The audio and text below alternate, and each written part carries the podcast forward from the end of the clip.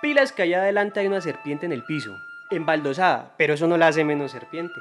Alguna vez una enciclopedia antigua china clasificaba a los animales en grupos como los que pertenecen al emperador, los embalsamados, los fabulosos, los que de lejos parecen moscas y etcétera. Y ojo, ese último etcétera no fue pereza del escritor, también fue una categoría. Y vení, ¿qué hacemos hablando de clasificaciones en pleno tercio final del recorrido?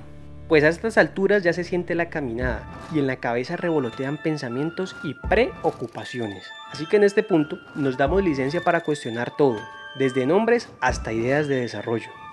Aquí el tiempo parece pasar más lento, como si el andar de las tortugas impusiera su ritmo sobre el vuelo de las mariposas. Una sensación que no fue ajena al viejo Zenón de Lea, quien tomó de las tortugas y de Aquiles el de los pies ligeros, la inspiración para una famosa paradoja que dice que el movimiento es una ilusión de los sentidos.